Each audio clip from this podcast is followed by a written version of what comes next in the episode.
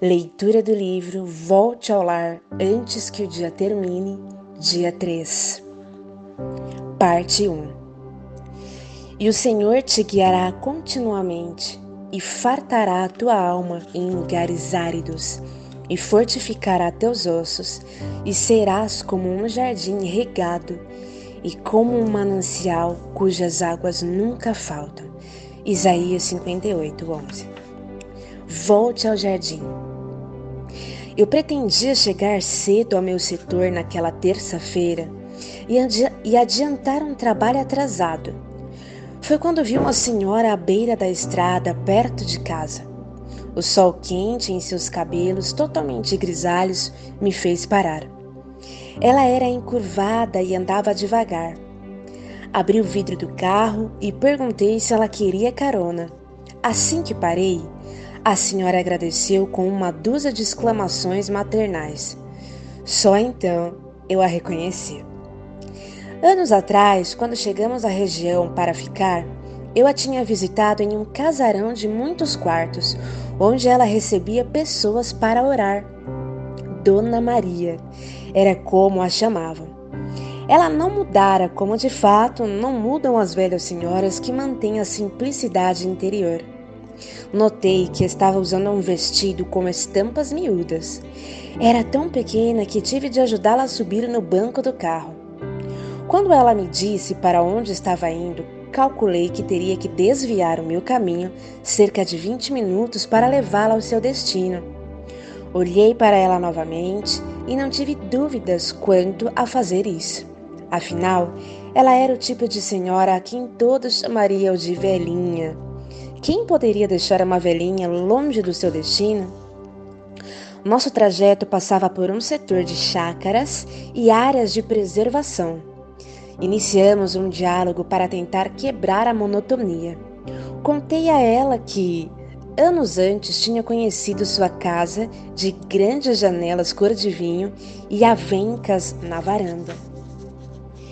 Perguntei como andava sua vida, seus filhos e seu esposo.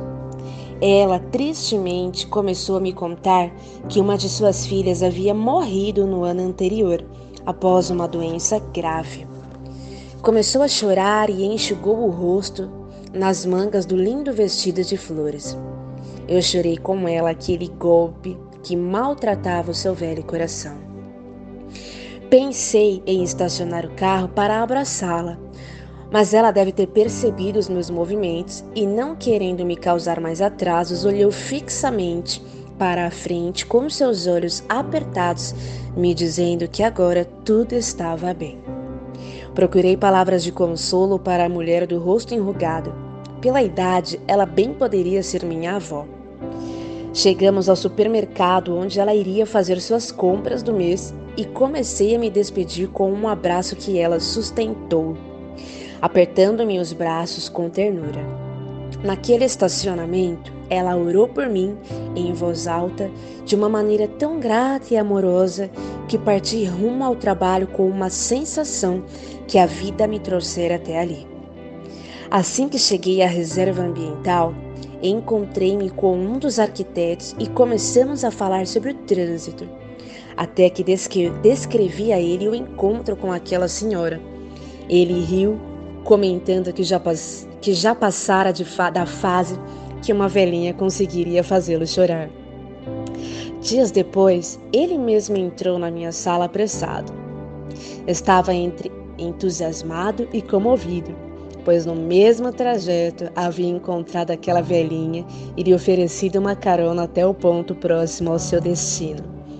No caminho, ela fez perguntas sobre a vida dele e de, posse das respostas, começou a orar por todas elas em alto e bom som, ali mesmo na rodovia. A ironia é que, ao contar isso, ele também tinha lágrimas ativadas que denunciavam a sua percepção de profundidade sobre este momento especial. Compreender a vida de uma pessoa que tem prazer em dar orações de presente não é algo fácil. Desde aquele tempo, porém, acredito que encontros com velhinhas na estrada podem literalmente mudar o rumo da nossa vida. Jardim de Rosas é a fé de uma mulher e o lugar por onde ela pode ir em tempos de aflição ou êxtase. O aroma desse jardim é distribuído em gotas à família, aos amigos e aos que vêm passando. Cada vez que uma mulher suspira pela resposta, engolindo a própria incapacidade sobre o que fazer, está sendo chamada a orar. Cada vez que há um silêncio de gratidão ou uma saudade, significa que está sendo convidada ao encontro supremo. Mulheres sedentas do amor profundo de Deus podem, nesse recanto e nesse espaço de tempo, ler as palavras escritas na Bíblia e beber delas para que inundem sua alma sequiosa. As mulheres, ah, as mulheres. Nelas foram desenhadas desde o princípio veias de rio. São passagens e paragens na estrada que vai às terras dos amigos e de outras famílias. A primeira mulher recebeu esse incrível caráter biológico, uma herança genética de padrões geométricos sofisticados e que nos torna capazes de decodificar a vida. Foi o presente de Deus para nós. Apesar das mutações históricas, a elegância da alma das mulheres continua levando cada uma de nós, quando desejamos, ao silêncio de um espírito quebrantado, onde véus são rompidos, revelando o que é invisível. Por isso, abraçamos com naturalidade o sobrenatural. Mulheres têm intuição, impressões, guardam imagens, desejam sondar e conectar polos dessas mesmas impressões, aprofundar o diálogo com quem as acompanha, ainda que a companhia relute em conversar. A beleza das mulheres é a mesma que desce pela garganta da flor, pintada de modo rasgado em feminilidade até o ventre, em matizes de transparência rosa e lilás. Manter esse desenho a toda Manter este desenho e toda a geometria pensada depende de uma volta diária ao jardim do Criador, ao Éden resguardado no coração. Mulheres amargas e engasgadas se ressentem das amputações da vida, golpeando quem as cerca com o mesmo ímpeto com que foram feridas. Somente a oração pode restaurar a alma genética que elas deveriam possuir.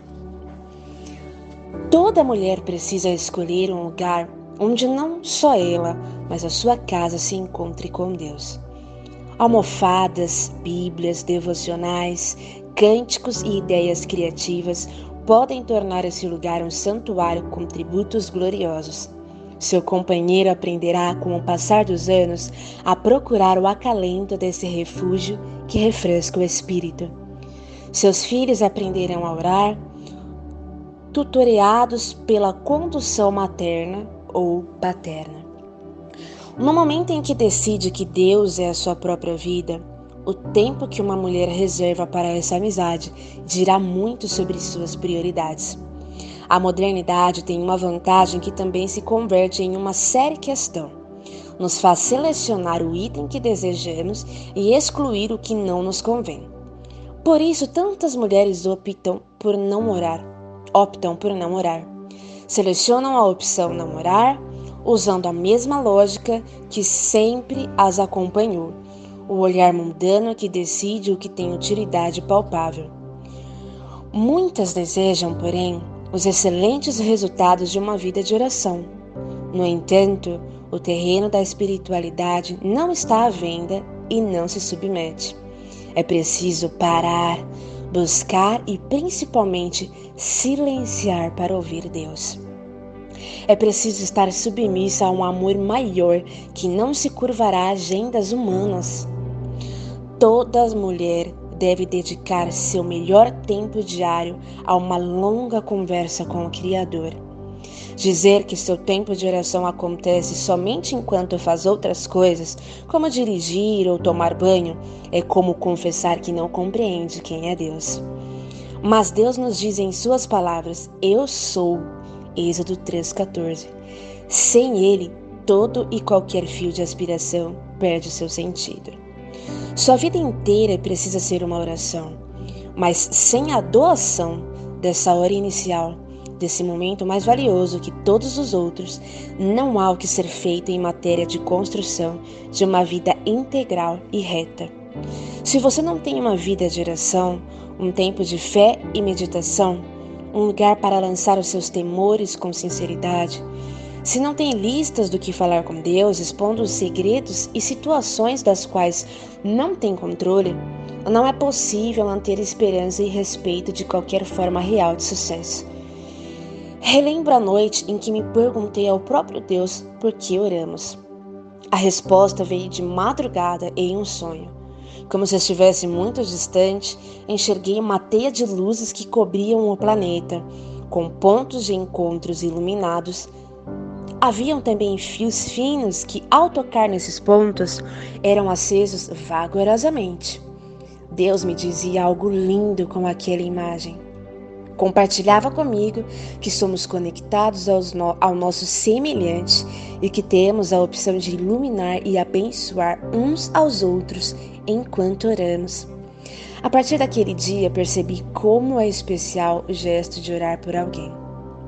Aprendi que o segredo da oração é o amor. Um Deus de amor não aceita palavras que não possuam conexão e afeto profundo. Jesus foi extremamente sensível à dor das pessoas quando andou entre nós. Chorou, amou, envolveu-se com o problema delas e as seguiu até as suas casas, mudando suas vidas, doando a si mesmo por amor à humanidade. Essa é a chave para deixarmos de caminhar em círculos Deus não deseja que nossa minúcia o faça mais Deus. Ele quer simplesmente que participemos do milagre, compartilhando com Ele o dom sublime da criação. E não há como tornar compreensível tão imensa generosidade. Queremos tanto que as situações se transformem em nossas vidas quando tantas vezes ignoramos os caminhos de milagre que o Mestre nos ensinou. Amar torna possível orar em, e ambos caminhos e ambos, perdão, são os caminhos para impactar corações por meio de um poder acima de nossas forças.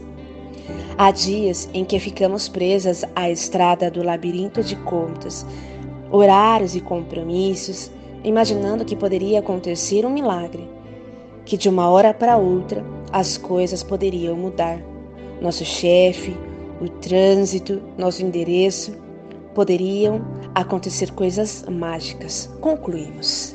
Segunda parte, continuaremos no dia seguinte.